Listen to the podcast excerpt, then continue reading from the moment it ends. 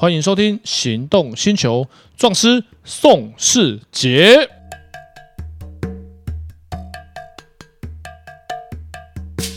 欢迎收听《行动星球》壮师宋世杰。Hello，我是导叔导观众。哎，导叔，我们今天讲一个最近遇到的问题，朋友们遇到的。哦，怕吓死吓我一跳！你刚刚“朋友”两个字没讲错，我也以为朋友遇到。我我遇到就是我朋友遇到，因为我本身不会遇到。呃，网拍诈骗。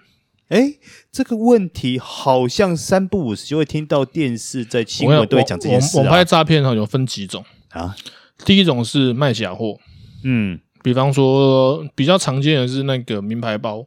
嗯，名牌产品那个各大品牌，LV、GUCCI、Prada 这些，嗯嗯，我跟你讲是正品啊，专柜卖四万八，我卖三万九，跟你说是国外代购，合理。嗯，但是呢，因为其实很很多仿的很厉害的 A 货啊，其实分不出来啊。之前节目上面不就有一个我一个节目，他们就请那个达人，然后去分辨仿冒品，九成都分得出来。碰到厉害的 A 货，达人说这个是正品，其实那是仿冒品，连他们都分不出来，都分不出来。而且他们从业已经十几年了，连他们都分不出来，那我们也一定也分，他都分不出来，我们一定分不出来，我们一定分不出来啊。所以，我们如果去买到的话，我们也把它当正品。嗯，做到这种程度的话，我们用个一两年拿去二手包包店去卖，大概可能会当正品的价钱卖掉，这可能也没什么太大问题。嗯，但是问题就来，如果被人家发现是仿冒品怎么办？就被告啊。比较麻烦的是什么？比较麻烦的是某一些情况似是而非。譬如说，我觉得这个包包是仿冒品，它其实可能是正品。那这个部分呢，就要送给那个质保大队去做鉴定。然后这个部分也很也蛮蛮有趣的。LV 呢，它本身不提供验包的服务。嗯哼，那我问你，这个 LV 要谁来证明这个包是正品？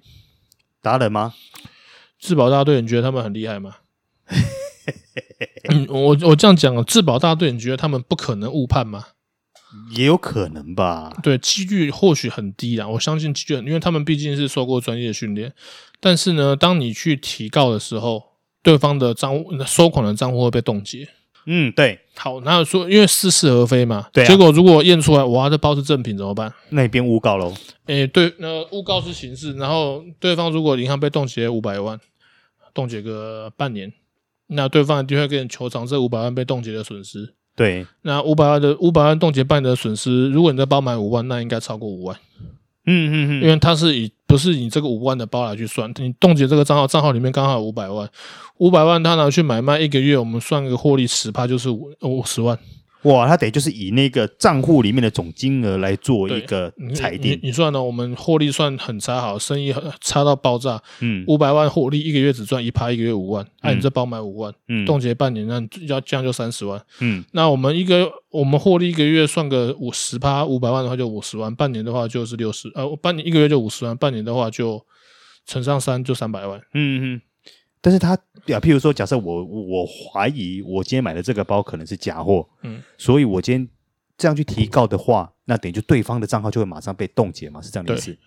哇，这么快啊？嗯，呃，大概二十四小时之内。我靠！那在这种状况下，万一鉴定出来他的我他这个东西是真货，反而变成是我诬告，欸，哎，没有，我还要赔偿人家损失，没有，没错。然后重点是鉴定如果出来的话，那。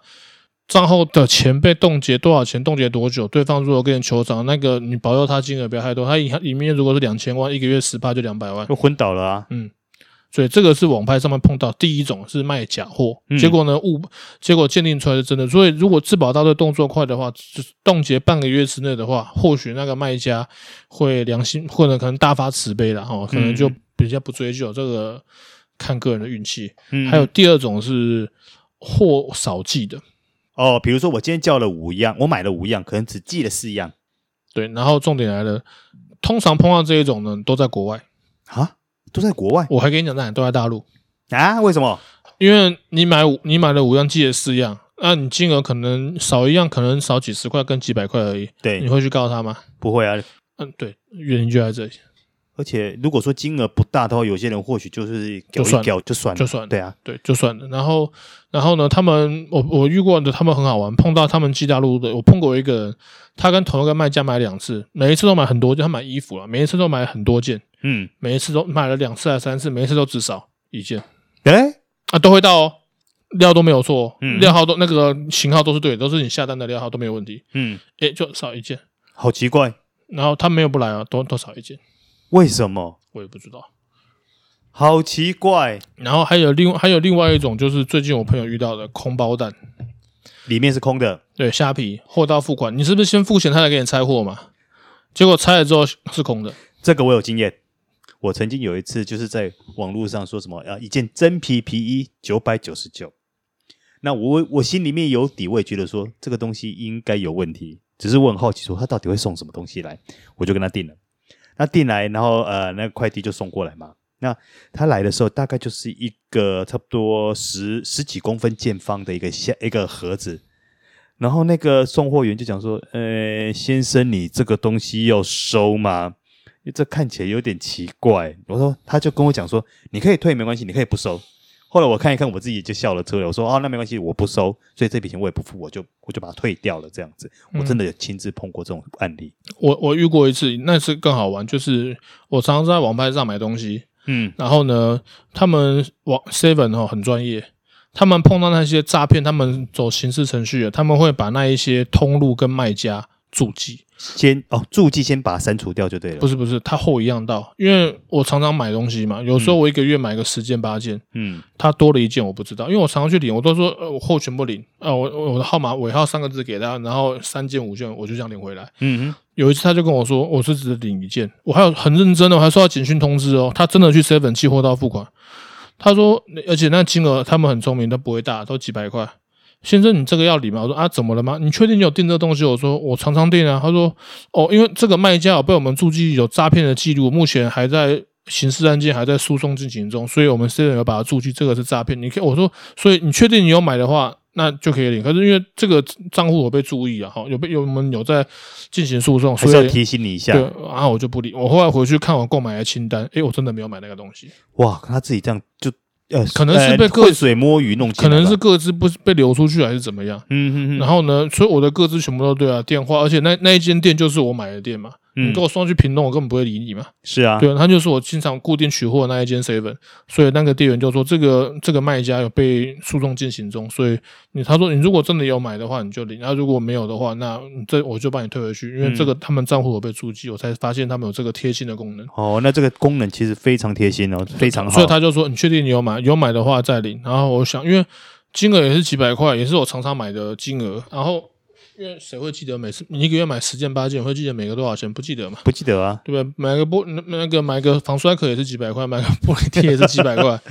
对，然后所以他就说，你如果有买的话再领，如果你如果没有买的话，那你这个可以不要领，因为这个卖家被我们就是有客人去投诉，然后告他诈欺。哎，那我问一个问题哦，假设这个东西你已经领回来，钱也付了，嗯，可是你拆开的时候发觉不对。那怎么办？就好比像你刚刚那例子，就是我明明没有买这个东西，我也没有订，可是他既然有东西过来，那我钱也付了，打开，那我都收件了以后，我才发现说不对，这个东西我并没有买，我可以退吗？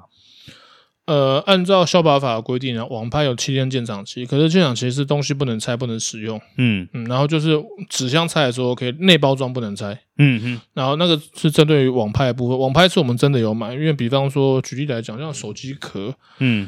我可能看的跟我想象中有落差，为什么消保法会这样的规定？就是因为网拍网络上的东西你没有看到实体，对。我照片看起来 OK，买了这种落差，我外面那我买这个手机壳的包装我都没有拆，嗯，都没有拆的情况啊，我有落差，我就跟卖家说，那这个我要退费，嗯，啊，这个消保法规定七天之内是可以，可是包装是不能拆，它七天鉴赏不是给你试用，你不能够把它呃某些东西不适用，比方说。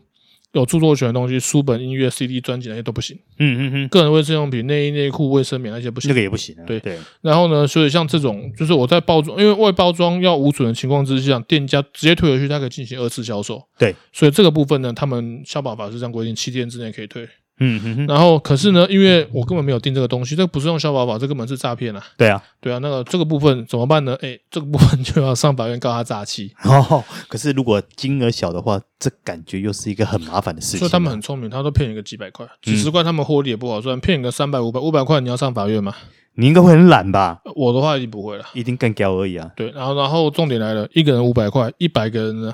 哇，一百五万。嗯，对，那如果每个人大家都不要跟人上法院的话，他就赚五万啊。对，然后他就寄卫生纸给你，那就吐血了。嗯，对。然后像我朋友他们遇到就是卖家，他寄空包装来，真很认真包一个纸箱，里面什么都没有，寄了一坨空气给你。我知道这之前，譬如说在网购 iPhone 的时候，私底下那种 iPhone 有没有？然后常常会碰到这种东西，里面可能放石头，或者甚至是空的。对啊，像我朋友他最近就遇到，就是虾皮的卖家，他下单买东西，结果寄空盒子来，要求退费，他还不理他，结果他们说 FB 就揪了一堆人去干掉那个卖家，他就退费。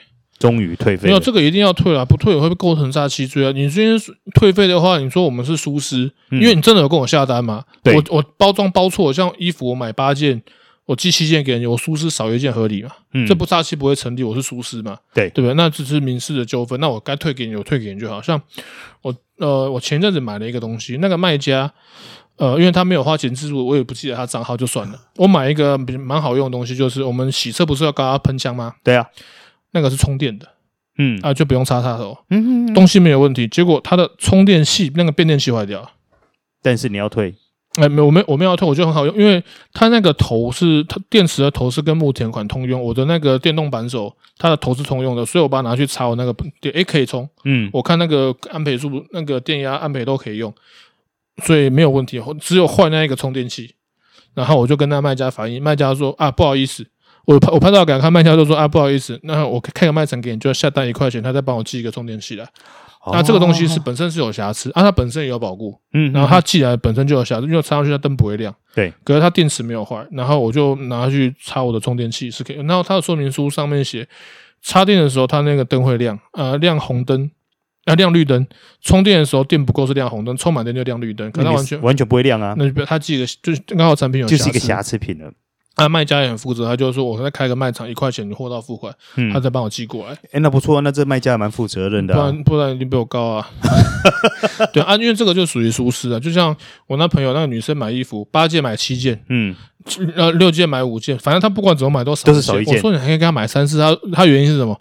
她量很多，款式我都喜欢啊，就就就他卖，我就只能跟她买了。然后他每次都少一件，他少一件，一件衣服一两千块、几百块，你不会想跟她诉讼？再者。被告住在大陆呢，你要去大陆开庭啊？你机票都多少钱呢？你怎么算都美合啊？然后呢？而且那个卖家也没有被停权，奇怪啊！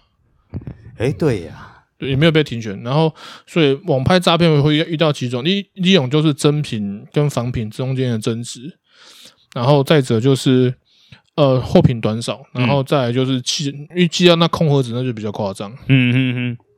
好，了解。那以上就是我们今天为大家说明。